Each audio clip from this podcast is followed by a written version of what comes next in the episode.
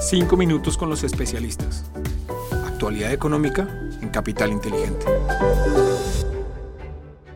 Hola, un saludo muy especial para todos. Hoy es lunes 3 de octubre de 2022. Somos Lizeth Sánchez y quien les habla Juan José Ruiz y les damos la bienvenida a 5 minutos con los especialistas.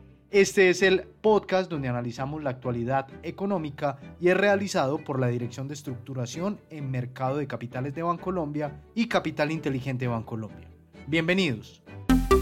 Los datos económicos más importantes de la semana. Muy bien, y comenzamos este episodio de 5 minutos con los especialistas contándoles que cerró septiembre, el mes con el peor retorno reflejado por el índice Standard Poor's 500 desde hace dos décadas, con un menos 9,34% de rentabilidad y cayendo por debajo de su nivel mínimo del año alcanzado en junio, aunque cabe destacar que aún no ha caído por debajo de la media móvil de 200 sesiones, medida con datos semanales, lo que históricamente ha representado un nivel importante de soporte para el índice. En línea con estas caídas, durante septiembre vimos una amplia volatilidad con el índice VIX subiendo a niveles de 32 debido principalmente a los mensajes que reafirman la postura restrictiva de política monetaria por parte de la Fed. Por otra parte, a pesar de las caídas, se evidenciaron flujos semanales entrantes a ETFs de Estados Unidos por 7.600 millones. A nivel local, la encuesta de opinión empresarial de agosto reveló el tercer mes consecutivo de deterioro, para los comerciantes, la medición alcanzó 26,9%, lo que representa una disminución de menos 3,8% frente a julio y una caída acumulada de 12,1% desde mayo.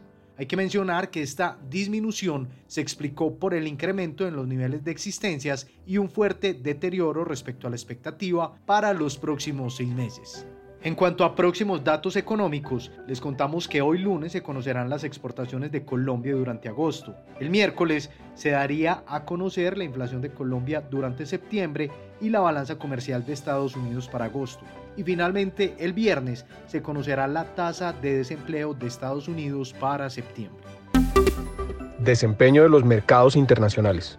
Bien, en el contexto internacional, el dólar medido a través del índice DXY, el cual mide su comportamiento frente a las principales divisas del mundo, disminuyó durante la última semana en menos 0,9% hasta los 112,1 puntos. Esta disminución fue provocada principalmente por una revaluación del euro de 1,12% hasta llegar a los 0,98 dólares por euro y una revaluación de la libra de 2,8% hasta llegar a los 1,2 12 dólares por libra.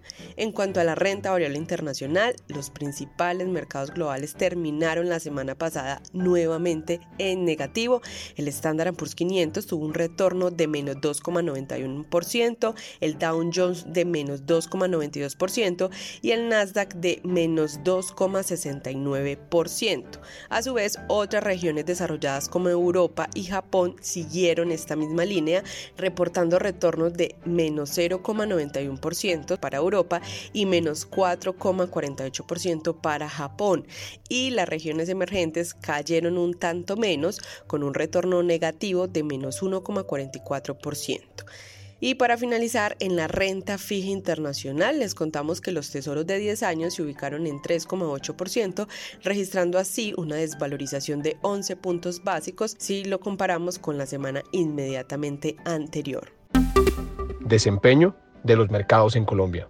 Muy bien, y en el contexto local, les contamos que el dólar frente al peso presentó un comportamiento alcista durante la semana pasada, terminando con un valor de cierre de 4.610 pesos por dólar, es decir, 3,86% superior al cierre del viernes 23 de septiembre.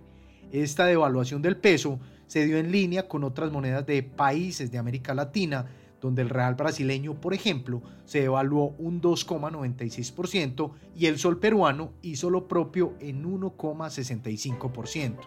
En cuanto a la renta fija, les contamos que presentó desvalorizaciones generalizadas en las curvas de testa fija y VR en línea con el movimiento de los tesoros americanos. En el caso del primero, es decir, los testas a fija, la curva registró una desvalorización promedio de 17 puntos básicos, donde la referencia de 2050 registró un aumento en su tasa de 28 puntos básicos. Asimismo, los TSUR presentaron un aumento promedio en la tasa de negociación de 19 puntos básicos con la referencia del 2027, incrementando 63 puntos básicos en su tasa de negociación.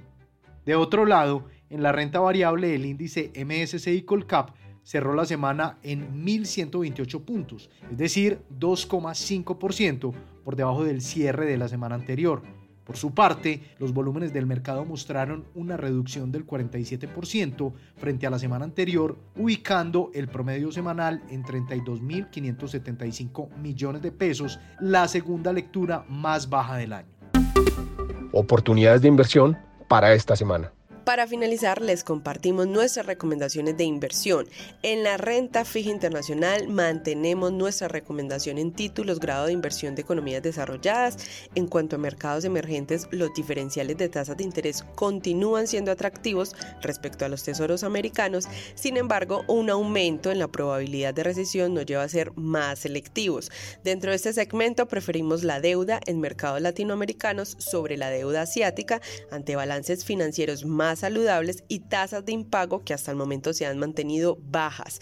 Para la renta variable internacional seguimos viendo un mercado volátil y alta incertidumbre desde el lado económico y de políticas monetarias a nivel global, lo que nos lleva a mantener una postura defensiva en el activo y buscar posiciones en compañías que reflejen resiliencia.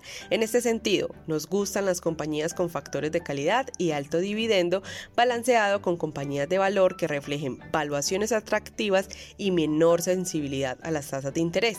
En sectores nos sigue gustando el sector salud, que continúa mostrando menor volatilidad, pero valuaciones atractivas y muy buenos prospectos de utilidad y rentabilidad a 12 meses. Nos mantenemos negativos en Europa al ser una región que sigue viéndose afectada desde varios frentes como inflación, guerra y decrecimiento económico, sumado a una salida persistente de flujos con 33 semanas consecutivas. A nivel local, mantenemos nuestra perspectiva neutral en los activos de deuda, seguimos viendo tasas de interés atractivas, tanto en términos nominales como reales, sin embargo, con consideramos prudente la indexación a tasa variable e IPC ante incrementos en las expectativas de inflación y tasa repo. Asimismo, es importante considerar un contexto internacional que puede continuar generando desvalorizaciones en los activos de deuda local.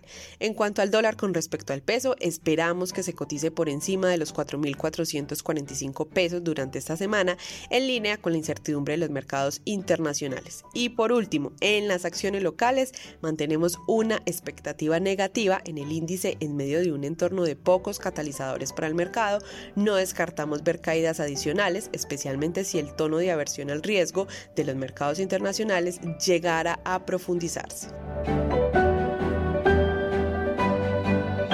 Muy bien, y de esta manera terminamos nuestro resumen semanal. Estuvimos con ustedes Lizeth Sánchez y quienes habla Juan José Ruiz y los esperamos la próxima semana en un nuevo episodio de los 5 minutos con los especialistas. Una feliz semana para todos.